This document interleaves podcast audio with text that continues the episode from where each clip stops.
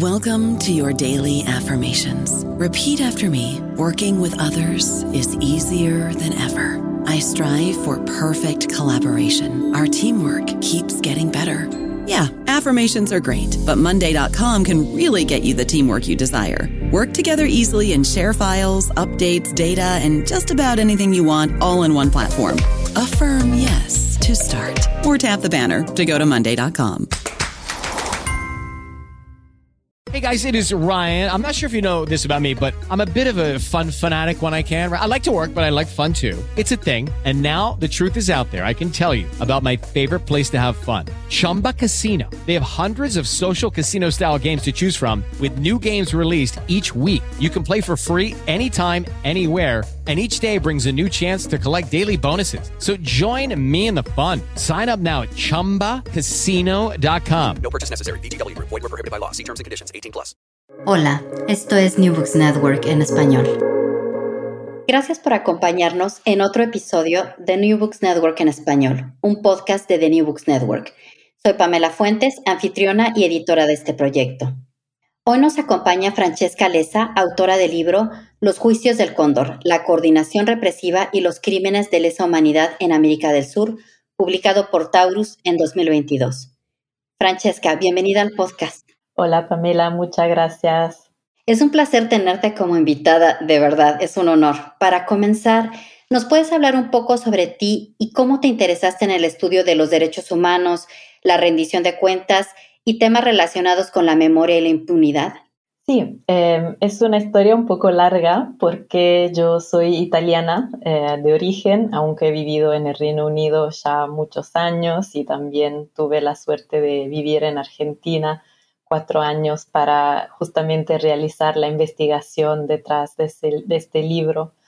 Pero donde nací, en Italia, en la región de Piemonte, es una región que eh, tiene una larga historia y en un pasado que es todavía bastante cercano, esta región eh, tuvo bastante em, tragedias en el sentido de que em, por esa región pasaron muchas personas de religión judía que intentaban huir de la ciudad de Milán y intentaban llegar a Suiza que era un país neutral en esos años de la Segunda Guerra Mundial y de la persecución a los judíos.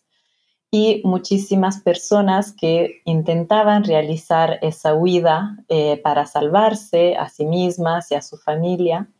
eran agarradas en ese largo camino eh,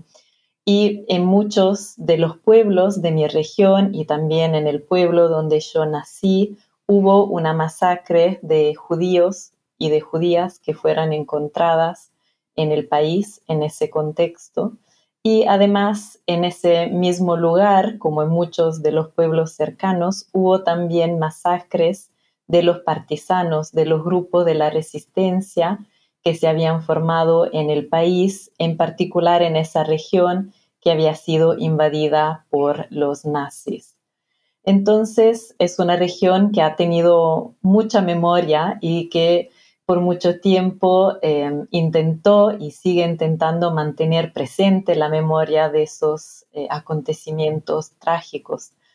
Em, en ese sentido, cuando yo iba a la escuela secundaria y también a la escuela superior, que así se llama en, Italia como la escuela hacia los 18 años,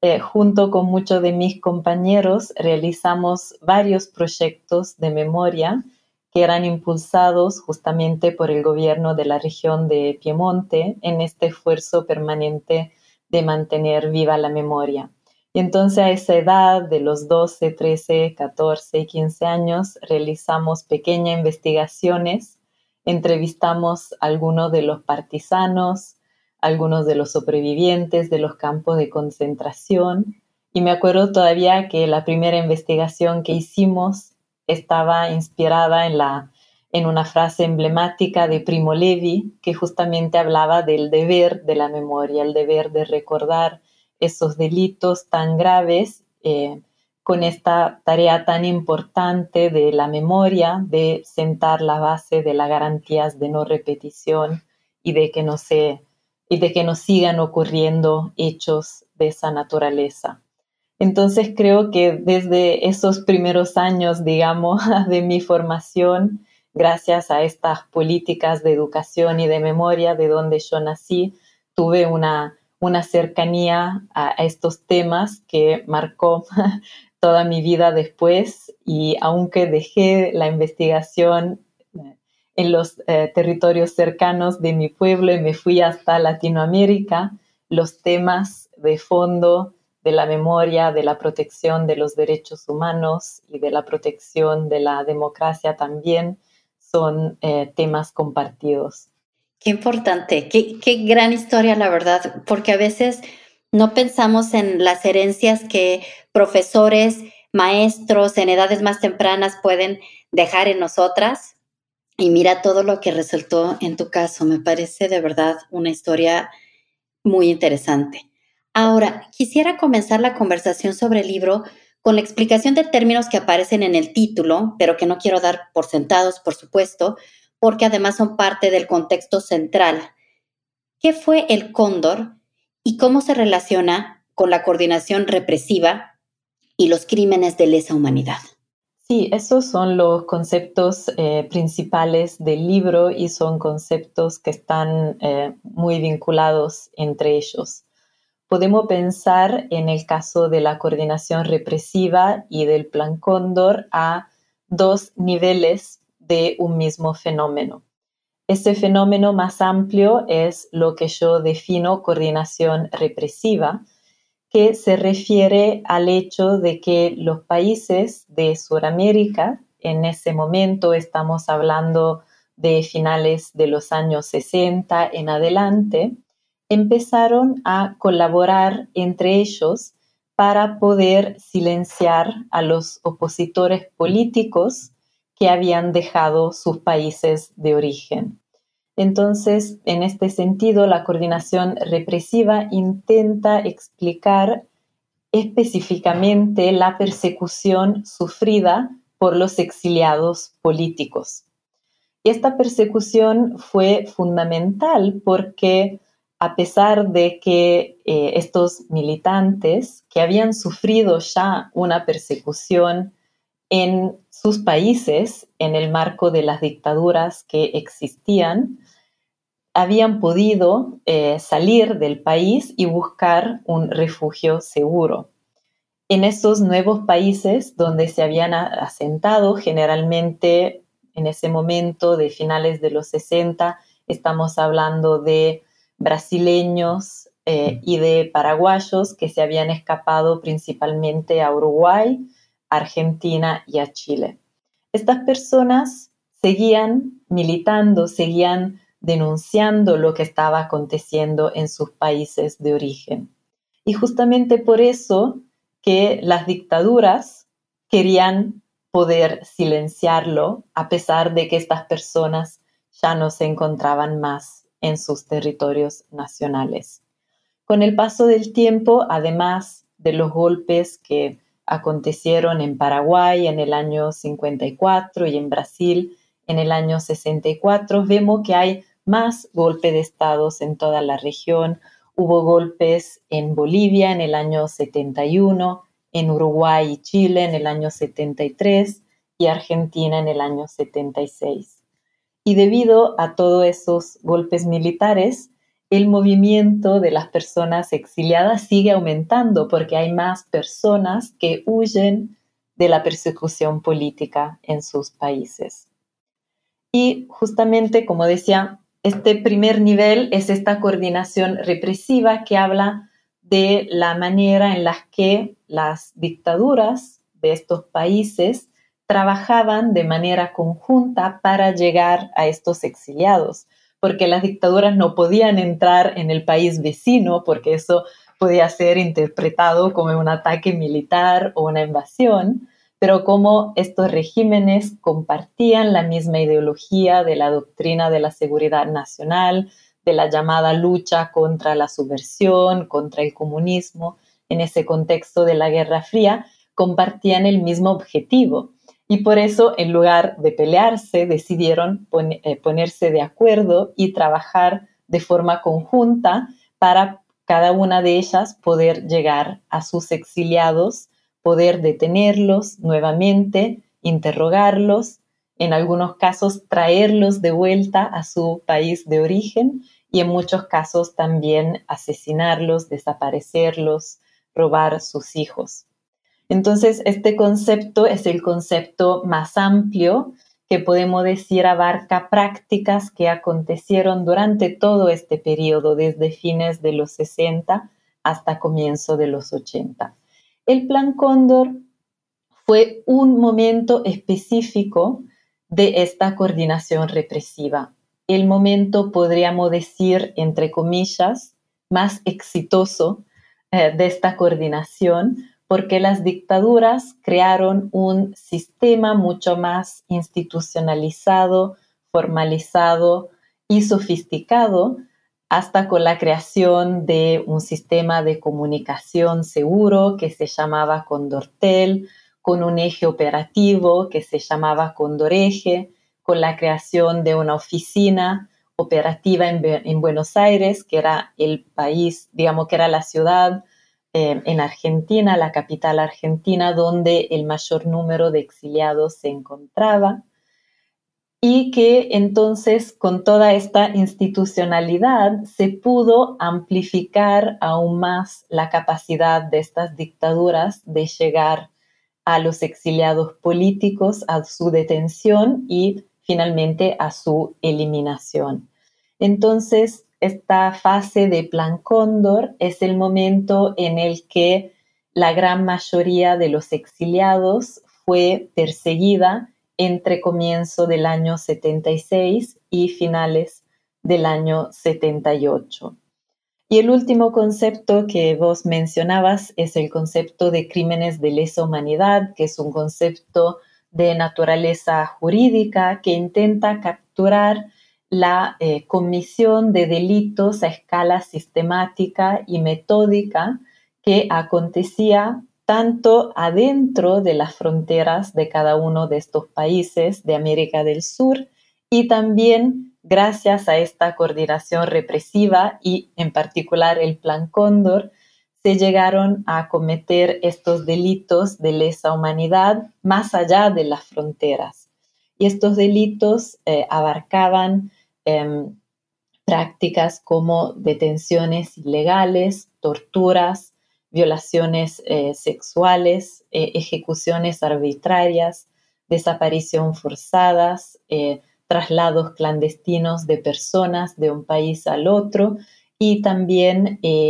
la apropiación y el robo de niños y niñas que eran o muy pequeños o que nacían durante el cautiverio ilegal de sus madres y que luego eran apropiados por familias cercanas a los regímenes dictatoriales, principalmente en Argentina, pero también hubo casos en los otros países de la región. En contraste, porque también es un aspecto importantísimo y central de tu libro, por favor, háblanos de las personas buscadoras de justicia. ¿Quiénes son y por qué decides enfocar tu investigación en sus esfuerzos? Las personas buscadoras de justicia es un término que desarrollé en el marco de, la investigación para eh, poner a la luz el papel tan fundamental que muchas personas a lo largo y ancho de América del Sur, pero también en otros países que acompañaron la búsqueda de verdad y justicia, eh, los esfuerzos de personas que principalmente son eh, sobrevivientes de los delitos de, de lesa humanidad, sus familiares, activistas de derechos humanos, pero también periodistas, historiadores, jueces, fiscales, abogados y también eh, líderes políticos y religiosos. Es un término que abarca un universo bastante variado de personas porque en el marco de mi investigación pude ver cómo realmente esta búsqueda de verdad y justicia en América del Sur, por supuesto que convocó principalmente a las víctimas directas y a sus familiares, pero llegó a la sensibilidad de muchísimas otras personas que también sentían estas demandas de verdad y justicia como algo que no solo tenía que ver con las víctimas directas, sino que también tenía que ver con la sociedad en la que ellos vivían y las sociedades que querían dejar para sus hijos y sus nietos. Entonces, con estos términos intento explicar cómo se pudo, a pesar de muchísimos obstáculos y muchísimos desafíos que existían durante los años de las dictaduras, pero también durante los años después del retorno a la, a la democracia en toda la región, cómo se pudo denunciar estos delitos y cómo se pudo llegar a obtener justicia. Obviamente que las personas actúan por diferentes móviles y por supuesto que algunas de estas personas también tenían algunos objetivos políticos, uh, objetivos de lograr una carrera en el contexto, por ejemplo, de, de los jueces y los fiscales. Pero bueno, más allá de esos, aún estas personas que quizás tenían motivos adicionales, aún a pesar de eso dieron aportes fundamentales en este camino eh, tan eh, difícil de la búsqueda de verdad y justicia y dieron aportes claves que permitieron avanzar en aclarar estos delitos a lo largo de los años. Justamente me parecía muy importante que nos hablaras de el heterogéneo grupo de personas que han de alguna manera u otra cooperado para que tantas y tantas de las historias que nos cuentas en el libro no se hayan quedado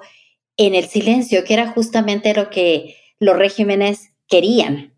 que no se supiera lo que estaba pasando. Y justamente en la introducción nos presentas la historia de dos hermanos, Anatol de cuatro años y Victoria de 19 meses. Allí leemos que el suyo es uno de los casos más ilustrativos del Plan Cóndor, pero que también hace eco a cientos de historias similares. ¿Nos puedes hablar más al respecto? Sí, por supuesto. Ese caso es un caso realmente ilustrativo de, Plan Cóndor porque en, muy pocos eh, meses podemos ver cómo las víctimas de este caso em, son representativas de prácticas que se ven a lo largo y ancho de, la región de América del Sur. Estos dos hermanos, Anatole y Victoria, eran hijos de un matrimonio de exiliados uruguayos que, escapando de la persecución de la dictadura en su país de origen, se eh, mudaron y se asilaron en Buenos Aires en, el año 73 y comienzo del 74. Ahí eh, nace Victoria, eh, la segunda hija de este matrimonio, y los padres, que se llamaban eh, Mario Julien y Victoria Grisonas, em, a pesar de haber salido de su país, siguen militando en el marco de la amplia comunidad de exiliados uruguayos y uruguayas que vivían en Buenos Aires. Justamente ahí, en julio de 1975, estos exiliados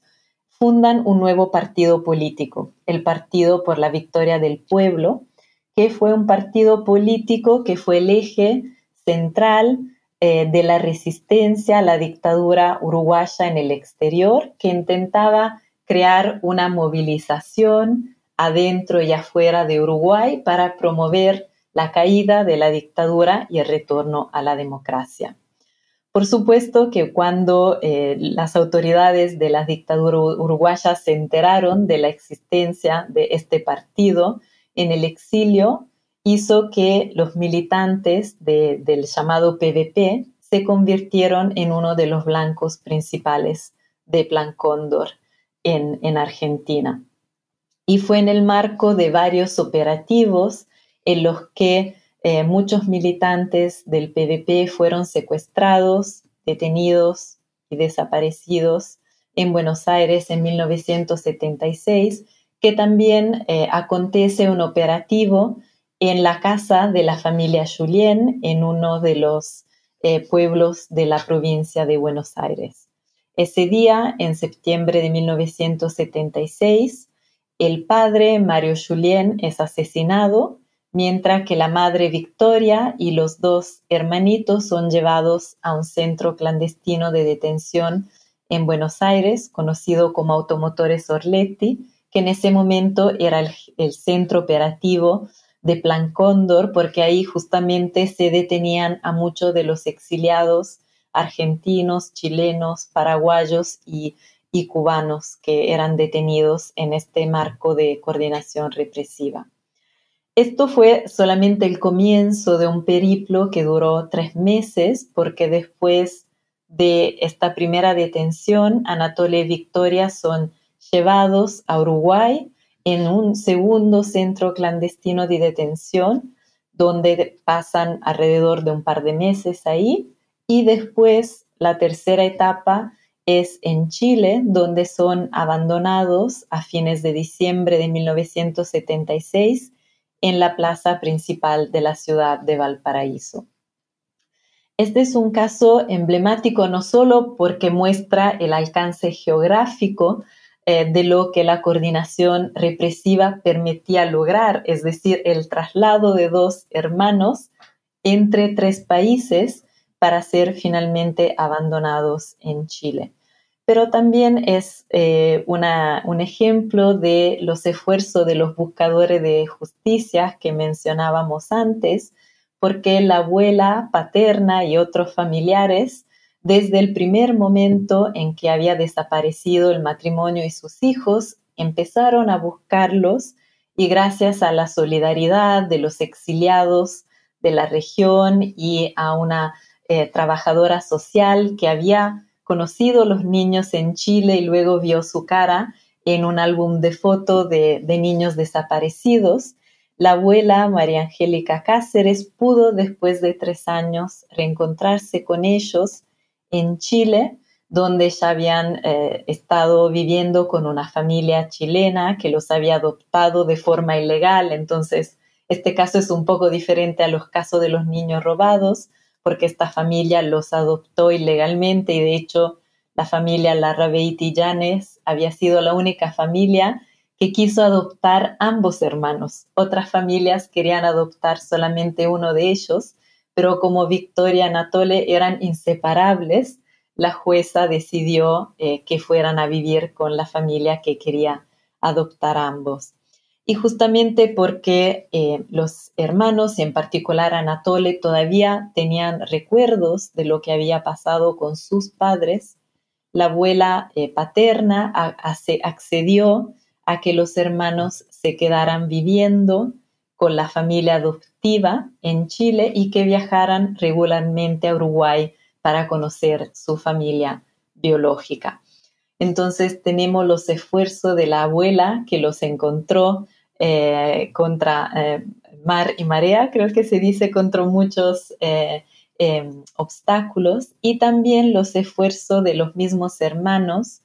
que una vez de, de, mayor edad presentaron varios juicios, tanto en Argentina como en Uruguay, y frente a la Comisión Interamericana y a la Corte Interamericana, para poder determinar las responsabilidades de quienes habían em, participado en el operativo contra la familia y también eh, para su propio secuestro y ocultación de identidad. Entonces, ellos mismos se han convertido en personas buscadoras de, justicia y han logrado sentencias eh, muy importantes en los últimos años. Para hablar de este sistema de represión, dividiste el libro en dos partes muy bien definidas. Justamente la primera se centra en la represión transnacional y está compuesta por cinco capítulos. Voy a leer los títulos un poco para que la audiencia tenga una idea de lo que escribiste allí. El primero es la represión transnacional en América del Sur. El segundo, la coordinación policial en el Cono Sur. El tercero, dinámicas híbridas de la coordinación represiva el cuarto el sistema cóndor y el último el fin del cóndor. Hablemos, digamos, del detrás de escenas del libro, porque me pareció una labor sumamente detallada, un esfuerzo enorme y me preguntaba cómo definiste cada una de las etapas y sus características correspondientes en términos de poner todas las fuentes a hablar. ¿Cómo fue la metodología para, para esta periodización? La metodología fue, digamos, interdisciplinaria porque mi formación es de eh, relaciones internacionales, pero para abarcar este eh, tema tan complejo tuve que eh, ampliar mis horizontes y también dialogar con otras disciplinas, en particular la historia, por un lado, pero también el derecho al mismo tiempo, porque muchas de las fuentes de información sobre Plan Cóndor son justamente las sentencias penales que han sido dictadas por eh, los tribunales de los países de la región. Entonces, em, tuve que hacer dialogar las eh, diferentes disciplinas y las diferentes herramientas de estas eh, disciplinas. También em, yo asistí a más de 70 audiencias del llamado juicio Plan Cóndor en Argentina, que en realidad eh, la ocurrencia de este juicio fue lo que empezó esta investigación en, el año 2013. Eh, y también mm, quería integrar eh, los insumos de realmente de esta experiencia de asistir a tantas audiencias a lo largo de casi, casi dos años. Y finalmente, otra fuente que utilicé fueron las entrevistas con diferentes eh, actores, tantos sobrevivientes y familiares de víctimas, pero también con historiadores, archivólogos, analistas de documentos, abogados, eh, jueces, y fiscales para también con las entrevistas tener esta mirada eh, compleja de, Plan Cóndor y esta visión em, realmente más completa posible de este fenómeno. La periodización en particular fue resultado de este trabajo de ir armando como las piezas de un rompecabezas utilizando todas estas fuentes que, te mencionaba. Y también otra eh, fuente adicional que fue una base de datos que em, estuve recopilando entre el 2017 y el 2020, que era y sigue siendo, porque obviamente es una base de datos que siempre se puede ir actualizando y mejorando, pero que intenta em, rastrear de la forma más sistemática y metódica posible las víctimas de la coordinación represiva entre 1969 y 1961, eh, perdón, 1981. Entonces, la eh, periodización fue resultado de un diálogo entre la información eh, historiográfica y de hechos políticos fundamentales, como por ejemplo fechas de golpe de Estado, como puede ser el golpe de Estado de Pinochet o el golpe de Estado en Argentina, u otros eventos claves como fueron, eh, por ejemplo, la eh, reunión de los jefes policiales que tuvo lugar en Buenos Aires en febrero de 1974. Entonces, por un lado, yo tenía digamos, una serie de eventos históricos y políticos claves y por el otro tenía los patrones en los secuestros y asesinatos de las víctimas que pudimos determinar de la información recopilada en la base de datos. Y entonces esta periodización crea como este diálogo entre todas estas fuentes eh, para determinar eh, las diferentes etapas de esta coordinación represiva y poder determinar las continuidades y discontinuidades que podemos identificar en cada una de estas etapas. Y bueno, para en términos de periodización hablaremos del final. Invito a la audiencia a que revise todo porque los antecedentes me parecieron fascinantes y cómo se construye todo este sistema. Sin embargo, por razones de tiempo me voy a enfocar un poco hacia el final. Aunque no hay consenso sobre el final del cóndor, en el libro nos dices que 1978 marca el inicio de la caída. ¿Qué sucedió durante aquel año y cuál fue la dinámica post-cóndor? Sí, en ese, en ese año en particular acontece algo eh, muy importante que empieza a romper uno de los ejes principal de Plan Cóndor.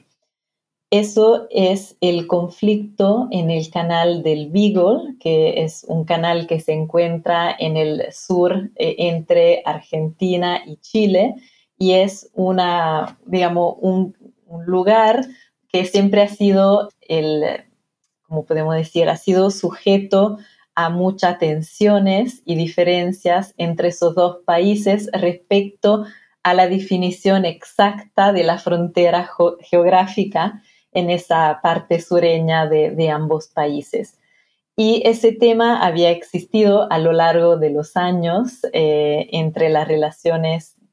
entre Argentina y Chile y en 1978 vuelve ese tema eh, a existir y a casi llevar a estos dos países al borde de un conflicto armado que solamente se puede evitar gracias a la intervención eh, del Papa, que logra hacer de, mediador entre Argentina y Chile y logra prevenir un conflicto armado entre los dos países.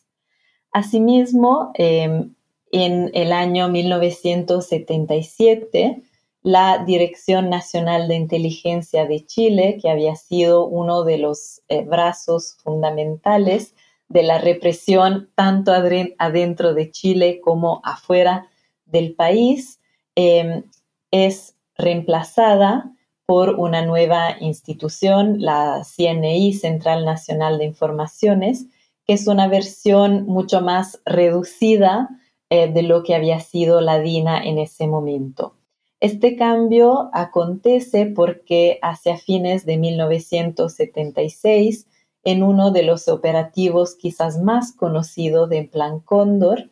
eh, son asesinados en Washington, D.C., el 21 de septiembre de 1976, el ex embajador y canciller chileno Orlando Letelier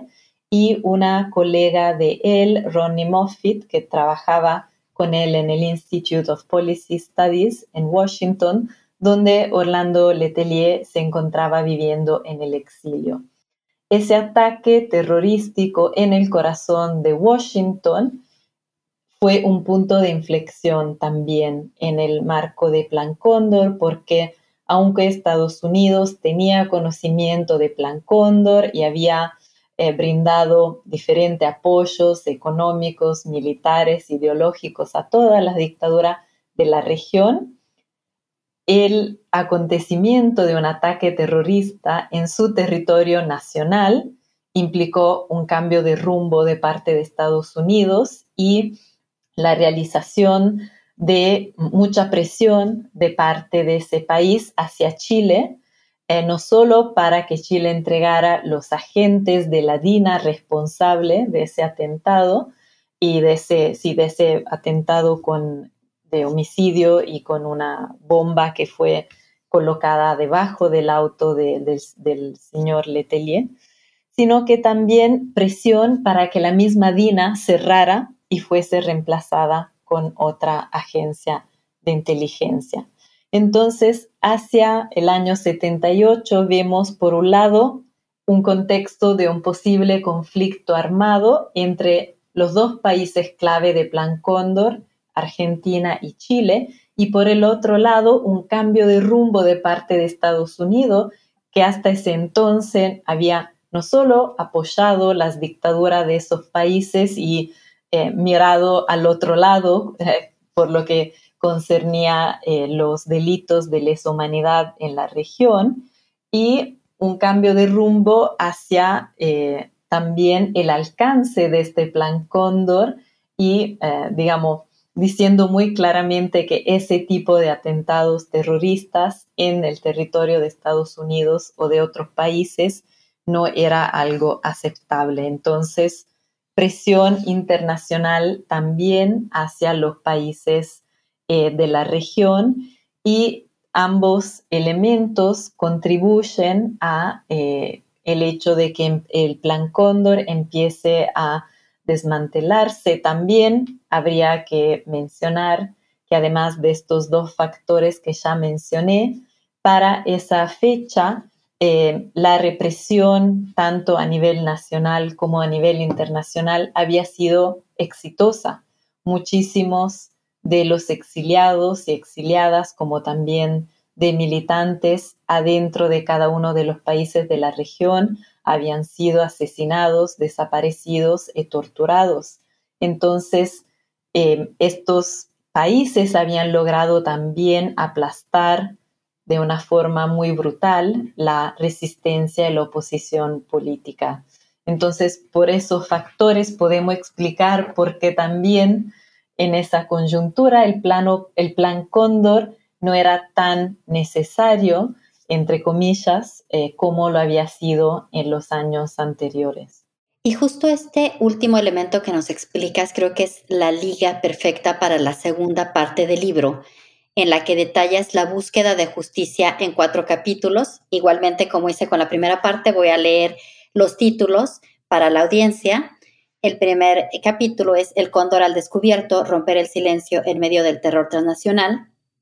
El segundo, eludir la impunidad, los juicios al cóndor en Chile y Uruguay. El tercero, el juicio al cóndor en Argentina. Y por último, el juicio al cóndor en Italia. A lo largo de esta sección es latente lo difícil que ha sido la búsqueda de justicia por décadas. ¿Nos puedes hablar más sobre los obstáculos tanto para denunciar los crímenes como para obtener justicia que enfrentaron las personas buscadoras de justicia, pero también algunos de los logros? No quisiera solo quedarme en los obstáculos, sino también en lo mucho que se ha logrado. Hubo muchos obstáculos, sin duda, pero también creo que hubo muchos logros al mismo tiempo. Y la verdad es que escribir esta segunda parte del libro fue muy interesante y también me sorprendió mucho porque quizás no en un comienzo no me había dado cuenta de cómo los esfuerzos de las personas buscadoras de justicia empezaron exactamente en el mismo momento que se estaban cometiendo los delitos. Em, pude rastrear algunos de los primeros testimonios que varias de estas personas presentaron tanto al Congreso de Estados Unidos como a Amnistía Internacional. Y es realmente interesante notar cómo esos testimonios son del año 1976. Por supuesto que hubo testimonios anteriores, pero estos fueron los primeros testimonios que tuvieron un impacto a nivel internacional porque llegaron a organismos eh, como Amnesty International, que son reconocidos mundialmente en la denuncia de estos tipos de, crímenes. Y creo que fue realmente de alguna forma conmovedor y inspirador ver cómo a pesar de haber sobrevivido situaciones, creo, inimaginables para la mayoría de las personas, em, estos militantes y estos sobrevivientes no se quedaron callados, sino que casi inmediatamente eh, empezaron un trabajo de recopilar prueba eh, sobre lo que ellos habían vivido para llevar esas pruebas al otro lado del mundo y para empezar a dejar algunos rastros eh, de los crímenes que se estaban cometiendo. Obviamente hubo muchos obstáculos y voy a contar brevemente el caso de un eh, periodista uruguayo que fue sobreviviente de Plan Cóndor, que em, cuando fue liberado después de casi seis meses de ser una persona desaparecida, eh, regresó a Argentina, que todavía estaba bajo dictadura, eh, logró con el apoyo de la comunidad de exiliados uruguayos ahí ubicar el centro clandestino donde él y muchas personas más habían estado detenidas, sacar fotos y con toda esa prueba luego viajar a Londres para declarar frente a Amnistía Internacional. Solamente imaginar eso es realmente increíble porque Argentina entre fines de 1976 y 1977 era el momento máximo de la represión política eh, y, de la, del número de personas desaparecidas. Entonces, realmente un esfuerzo monumental de parte de este periodista y sabemos que muchísimas de las madres de Plaza de Mayo y abuela de Plaza de Mayo han sido de la misma forma eh, sumamente luchadoras en esta tarea de denuncia permanente eh, de los crímenes. Este es solamente, obviamente, un ejemplo, hay muchísimos más, pero creo que es importante recordar que la denuncia de estos delitos no fue solo con el regreso a la democracia, sino que también empezó mucho antes y empezó en un contexto aún más difícil donde eh, denunciar implicaba poner la vida de cada uno o la vida de sus familiares en riesgo y a pesar de eso hubo muchísimos esfuerzos eh, en este sentido que por supuesto luego fueron fundamentales cuando muchos años después, finalmente con el retorno a la democracia, se pudieron crear comisiones de la verdad oficiales, pudieron jueces y fiscales y abogados realizar denuncias pero sin esa etapa de recopilación y denuncia cerca de los hechos, iba a ser imposible realizar los juicios muchos años después. Si comparamos los dos periodos, obviamente en los años de la dictadura, como decía, denunciar implicaba un riesgo de vida hacia cada uno, un riesgo para sus familiares y para las personas queridas. Entonces,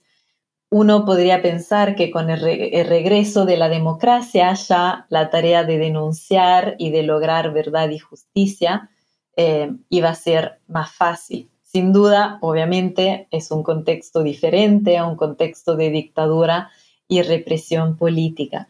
Pero lo que también acontecía en la región era que eh, no fueron eh, transiciones fáciles, sino que fueron transiciones a la democracia muy convulsionadas, donde las Fuerzas Armadas y también otros actores económicos y civiles que habían sido eh, cómplices o por lo menos beneficiarios de los regímenes dictatoriales, no querían que se revelara la verdad respecto a los delitos cometidos en esos países. Entonces, lo que vemos es la sanción de leyes de impunidad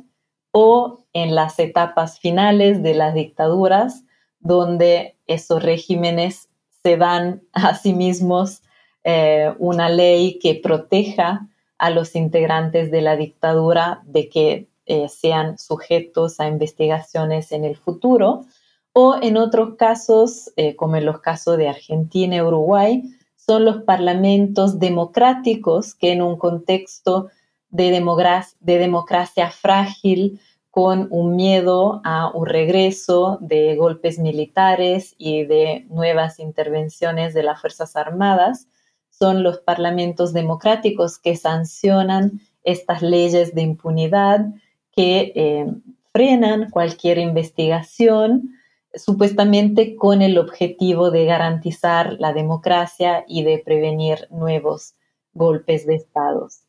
Entonces, en estos contextos, las personas buscadoras de justicia ya no están luchando más contra el silencio, la negación eh, de las dictaduras, sino que están eh, luchando contra la existencia de estas leyes que no permiten a los tribunales poder revelar las responsabilidades de los delitos eh, del pasado. Y justamente en este contexto que los eh, delitos de Plan Cóndor tienen un papel eh, que podríamos definir como fundamental, porque las personas buscadoras de justicias en su esfuerzo permanente y en su creatividad de ir buscando eh, una, vuelta, una salida esta situación de falta de justicia, intentan presentar denuncias respecto a delitos que no estén comprendidos en el marco de estas leyes de impunidad. Por un lado están los casos de los bebés robados, de los que hablamos al comienzo, que en el caso de Argentina en particular estaban excluidos explícitamente del marco de esas leyes. Entonces, eh, las investigaciones en el destino de estos bebés robados permiten de a poco empezar a romper estas murallas de impunidad. Además de estos delitos, los delitos de Plan Cóndor, por ser delitos que se habían cometido en el territorio de varios países, porque, por ejemplo, ciudadanos uruguayos serán detenidos en Argentina y traídos de vuelta a Uruguay, o lo mismo con ciudadanos chilenos traídos de vuelta a Chile de Argentina, se pudieron utilizar denuncias de delitos de Plan Cóndor porque las leyes de impunidad solamente cubrían el país, pero si los delitos de Plan Cóndor habían acontecido en más de un país, eh, se podía eh, hacer un argumento legal que dijera la impunidad solo puede cubrir esta parte, pero no la otra parte del delito que se cometió en otro país. Entonces, de a poco, con estas em, prácticas de litigio estratégico, se pudieron empezar a presentar varias denuncias y eh, superar estos obstáculos que eh, por mucho tiempo eh, constituían las leyes de impunidad. Por supuesto que hay muchos otros obstáculos como la falta de acceso a los archivos, la falta de información que pudieran brindar los mismos militares, pero creo que el, el enfoque en las leyes de amnistía fue uno de los obstáculos principales que las personas buscadoras de justicia lograron con su creatividad y con su esfuerzo permanente romper y llegar a tener ya en toda la región hubo centenares de, juicios en Argentina, en Chile y en Uruguay, que eh, por cuanto eh, podrían no parecer suficientes si comparamos estos logros con la tradición de impunidad que caracterizó América del Sur y no solo América del Sur, porque la impunidad ha caracterizado eh, muchos otros países del mundo también. Eh, los juicios, los centenares de juicios que se han podido lograr en el Cono Sur por los delitos de Plan Cóndor y por los delitos de las dictaduras de cada uno de estos países del Cono Sur, realmente marcaron un punto de inflexión con la tradición de absoluta impunidad que existía anteriormente. Sin embargo, tu libro y la búsqueda de justicia no se quedan en los juicios del Cono Sur. De hecho, cierras con el juicio en Italia y allí, si me permites, voy a robarme descaradamente una pregunta que allí planteas porque me pareció central. ¿Por qué los tribunales en Roma estaban investigando las atrocidades cometidas en los años 70 a más de 10.000 kilómetros de distancia? Repito, esta pregunta la escribió Francesca, son sus palabras, pero yo las estoy tomando para esta entrevista. La existencia del juicio en Roma es justamente otra de las estrategias creativas de parte de las personas buscadoras de justicia que literalmente eh, tocaron todas las puertas que se podían utilizar en su eh, lucha permanente para aclarar los delitos que se habían cometido. Muchos, eh, muchos y muchas de las víctimas de tanto de Plan Cóndor como de las dictaduras en el Cono Sur eran hijos eh, de ciudadanos italianos, eh, españoles, franceses, debido a las grandes olas migratorias de Europa hacia América del Sur, siglo XIX en el siglo XX. Y justamente el hecho de que estas víctimas tenían doble nacionalidad, eran ítalo-chilenos, ítalo-argentinos, ítalo-uruguayos, eh, le daba a los familiares y a los sobrevivientes una herramienta más en esta eh, búsqueda permanente de eh, verdad y justicia. Y como por mucho tiempo las leyes de impunidad en Argentina y Uruguay parecían inquebrantables, los familiares de las víctimas decidieron presentar denuncias penales en los eh, tribunales de varios países europeos, entre ellos en Francia, en España, con el conocido caso Pinochet, donde se llegó a detener en octubre de 1998 al ex dictador chileno Augusto Pinochet en Londres, y también en Italia. Y es en Italia donde finalmente se realizó el único juicio al Plan Cóndor específicamente,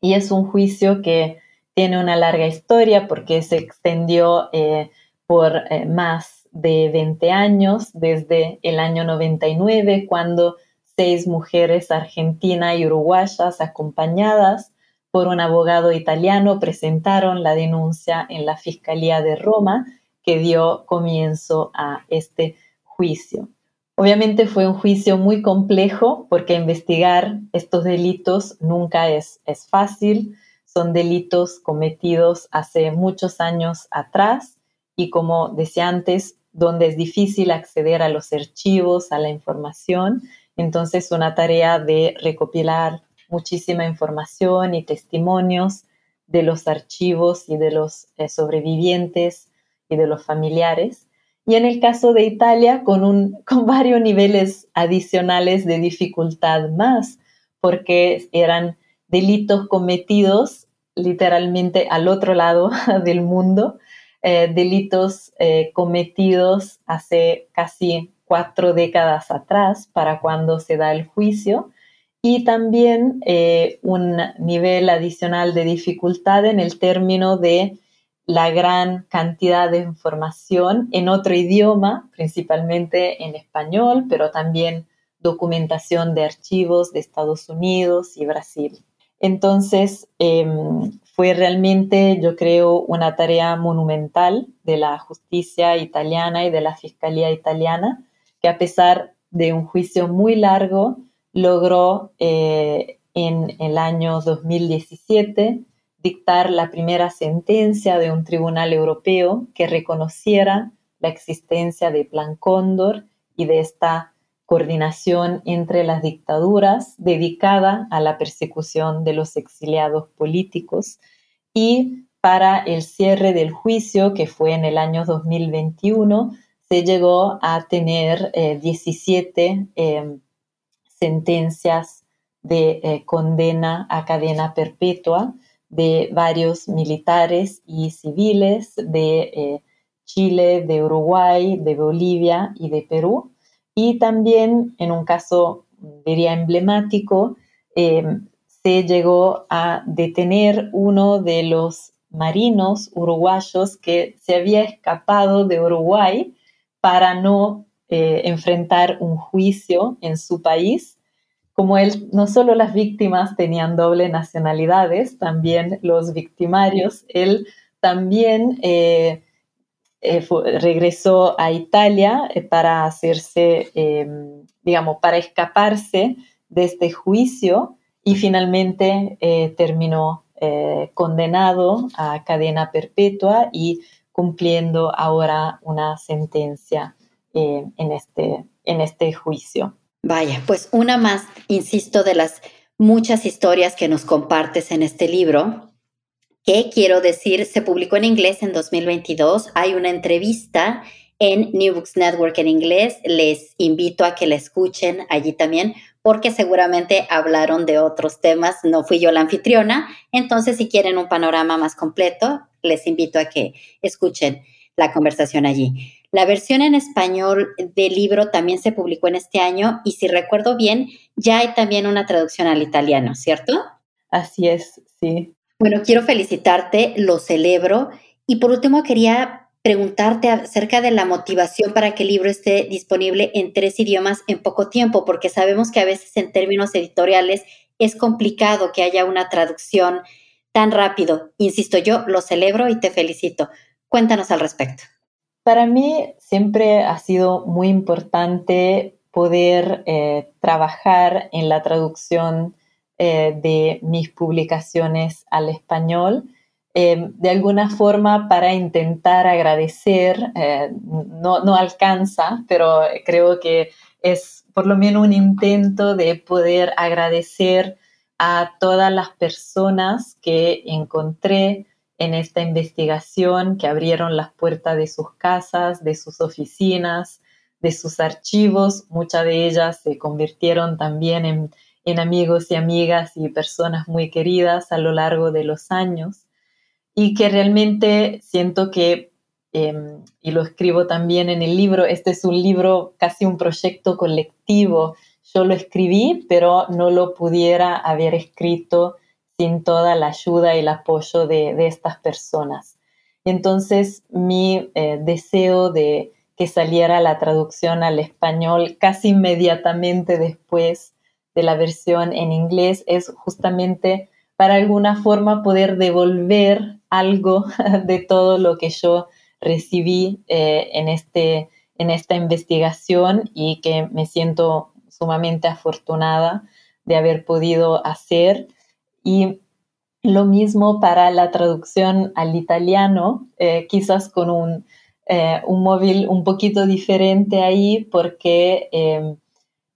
quería celebrar de alguna forma la realización de este juicio del que hablamos recién, porque creo que fue realmente una tarea muy compleja y muy difícil que realizaron los jueces, los abogados, los fiscales, los familiares, los denunciantes, todos aquellos que testimoniaron en el juicio. Y lamentablemente em, no creo que este juicio recibió el interés de parte de los medios en Italia que se merecía. Creo que muy poca gente conoce la existencia de este, no solo del juicio, sino también de las historias detrás de este juicio, que creo que con el juicio se pudieron rescatar y recuperar. Entonces me parecía importante que eh, en Italia también se conocieran eh, de estos temas se conociera de este juicio y del rol que las personas buscadoras de justicia en Italia también hicieron,